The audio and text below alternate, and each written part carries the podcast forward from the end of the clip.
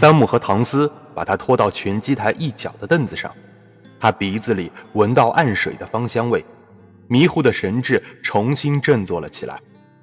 三木一个劲地往他身上泼水，一个他从未见过的助手正在用一条大毛巾把大股的空气扇进他吃力喘气的肺部。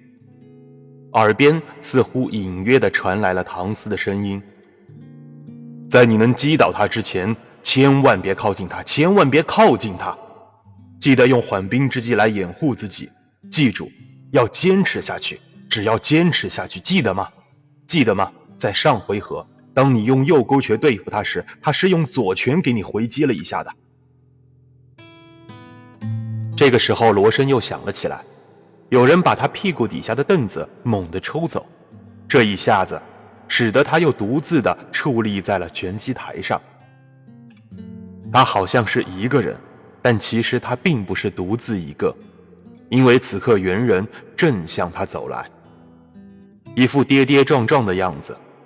他心里知道，必须拖延时间掩护自己，一定要等头脑清醒，摆脱掉这迷迷糊糊的感觉。猿人向他猛扑过来，像阵暴雨般的一拳拳痛击着他。